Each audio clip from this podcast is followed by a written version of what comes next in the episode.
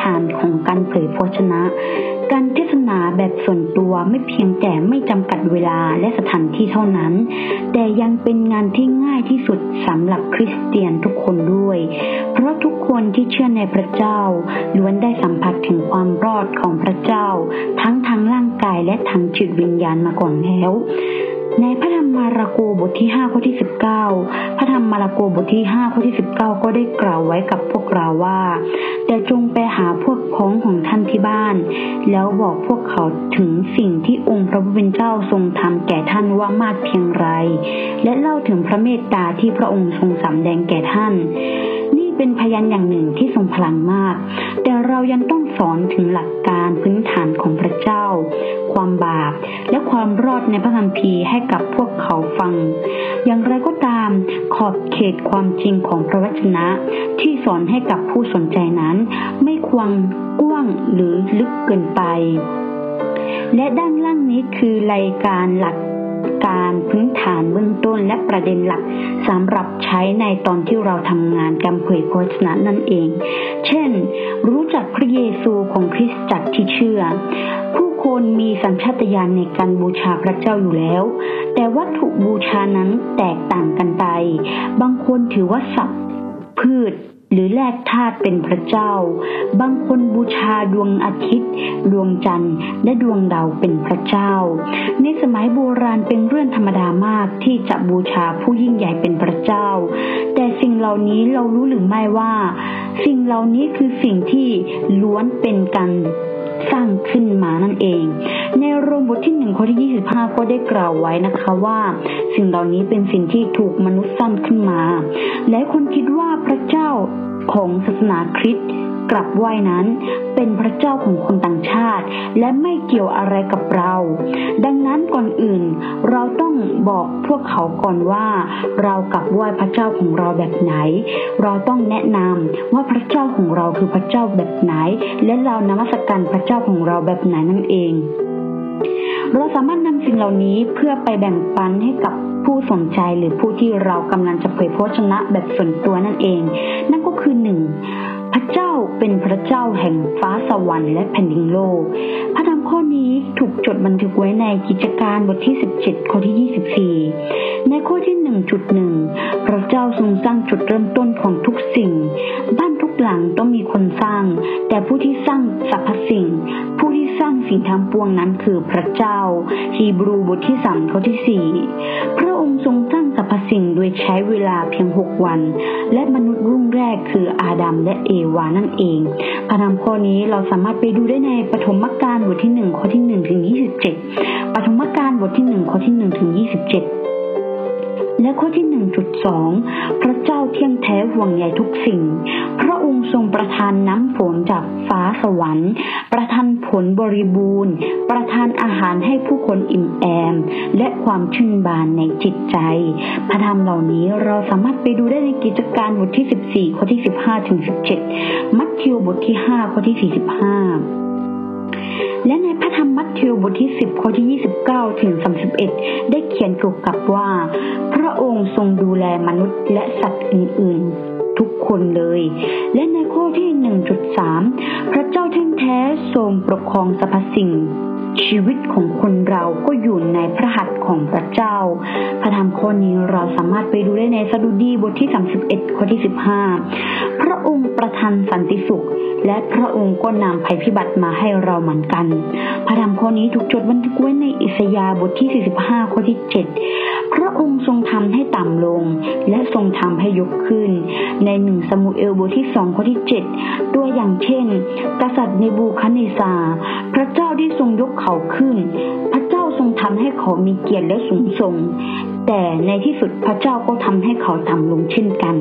พระธรรมนี้เราสามารถไปดูได้ในดาเนียนบทที่4ข้อที่4ถึง37 2. พระเจ้าเป็นพระเจ้าแห่งชีวิต2.1พระองค์ทรงให้ชีวิตกับเรา กิจการบทที่ 17 ข้อที่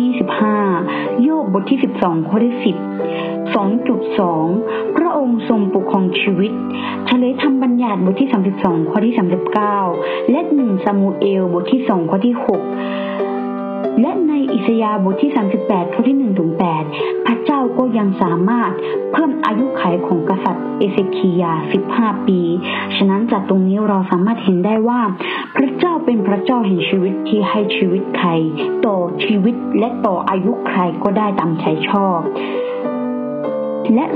2.3 พระเจ้าทรงทำให้คนตายเป็นขึ้นมา พระองค์ทรงฟื้นบุตรชายหญิงของหญิงไม้เมืองซาริฟัตในหนึ่งพงกษัตริย์บทที่ 17 ข้อที่ 17 ถึง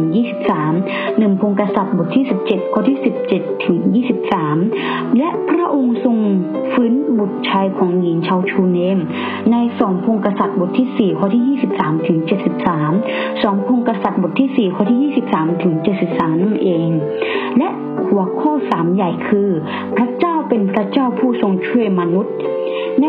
3.1พระเจ้าเป็นพระเจ้าองค์เดียว และเป็นพระเจ้าผู้ช่วยให้รอดแต่เพียงองค์เดียว อิสยาห์บทที่ 43 ข้อที่ 11 และโฮเชยาบทที่ 13 ข้อที่ 4 ก็ได้กล่าวว่าพระเจ้าเป็นพระเจ้าองค์เดียว และเป็นพระเจ้าเที่ยงแท้ที่สามารถให้ความรอดเหล่านั้นเป็นเพียงองค์เดียวนั่นเองนะคะและในหัวข้อย่อย 3.2 พระเจ้าเป็นพระเจ้าที่ช่วยชีวิตผู้คนจากความทุกข์ยากและการทำลายล้าง พระเจ้าในครั้งนั้นพระเจ้าได้ทรงช่วยครอบครัวของโนอาห์และโลกจากการถูกทำลายล้าง ในสองเปโตรบทที่2ข้อที่5ถึง9และในปฐมกาลบทที่7ข้อที่1อ่าข้อที่1และในปฐมกาลบทที่ 19 ข้อที่ 12 ถึง 17 นั่นเองนะคะ ฉะนั้น พระเจ้ายังทรงช่วยชาวอิสราเอลจากการทรมานของกษัตริย์อียิปต์ในอุพยพบทที่3ข้อที่7ถึง8 3.3 พระเจ้าเป็นพระเจ้าที่ประทานพระบุตรองค์เดียว เพื่อกอบกู้ผู้คนให้สามารถเข้าใจขอไปค่ะ เพื่อกอบกู้ผู้คนก็คือประชากรของพระเจ้า ให้สามารถเข้าไปในอาณาจักรสวรรค์ได้นั่นเอง พระธรรมข้อนี้ถูกจดบันทึกไว้ในยอห์นบทที่3ข้อที่ 16 และมัทธิวบทที่1ข้อที่ 21 นั่นเองนะคะ พระเจ้าทรงพร้อมที่จะประทานพระบุตรองค์เดียวของเขา เพื่อที่จะมาล้างบาปของเราช่วยเราให้รอดโดยการถูกต็มบนไม้กางเขนเพื่อที่เรานั้นจะได้มีโอกาสเข้าสู่อาณาจักรสวรรค์นั่นเอง หัวข้อใหญ่ที่สี่คือ พระเจ้าเป็นพระเจ้าแห่งการพิพาษา4.1พระเจ้า ทรงเป็นพระเจ้าแห่งการพิพากษา ในพระธรรมสดุดีบทที่ 50 ข้อที่ 6 พระองค์จะทรงตอบแทนทุกคนตามการกระทำของพวกเขา โรมบทที่ 2 ข้อที่ 5 4.2 การพิพากษาในโลกนี้ในพระธรรมปฐมกาลบทที่3ข้อที่16ถึง19อาดัมและเอวาถูกสาปแช่งพระเจ้า เพราะ บาปของพวกเขานั่นเองอาดันและเอวาถูกสับแช่งโดยพระเจ้าในครั้งนั้น เพราะว่าพวกเขาทำผิดบาปทำผิดกฎที่พระเจ้าทรงให้ไว้กับพวกเขานั่นเอง และในผู้วินิจฉัยบทที่ 9 ข้อที่ 53 ถึง 57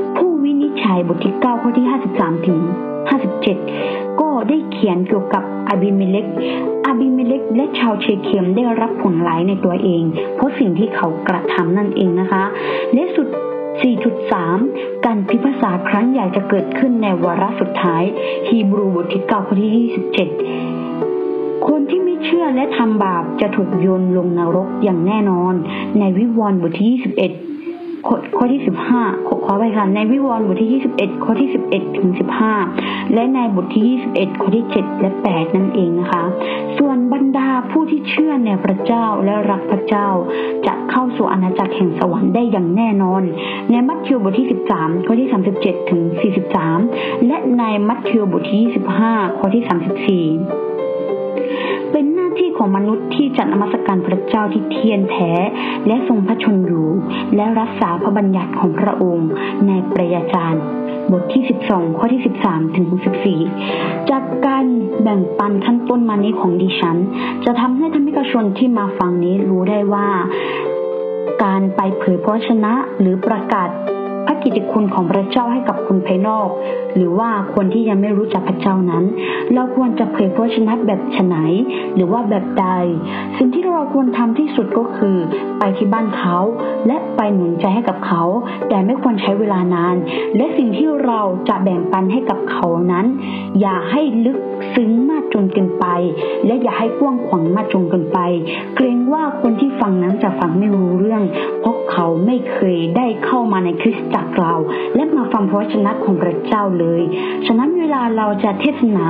หรือหนุนใจให้กับคนใดคนหนึ่งฟัง เราควรหนุนใจให้อย่างถ่อมตน แล้วก็อย่างนุ่มนวลและ ไม่ต้องให้ลึกซึ้งมากจนเกินไป สามารถใช้คำที่ดิฉันแบ่งปันในวันนี้ ก็คืออ่าสิ่งขั้นต้นที่ดิฉันอ่าได้แบ่งปันให้กับทุกคนนี้ เพื่อไปแบ่งปันให้กับคนเหล่านั้น เพื่อที่เขาจะได้รู้จักพระเจ้าของเรามากขึ้นนั่นเอง วันนี้ดิฉันก็ขอแบ่งปันข้อพระคัมภีร์ คือหลักการเบื้องต้นและพื้นฐานของการเผยพระชนะถึงเท่านี้ ขอขึ้นสง่าราศีแด่องค์พระผู้เป็นเจ้าผู้อยู่บนฟ้าสวรรค์ และขอให้พระคุณ สันติสุข จงดำรงอยู่กับธรรมิกชนที่พระเจ้าทรงรักทุกคนนะคะ อาเมน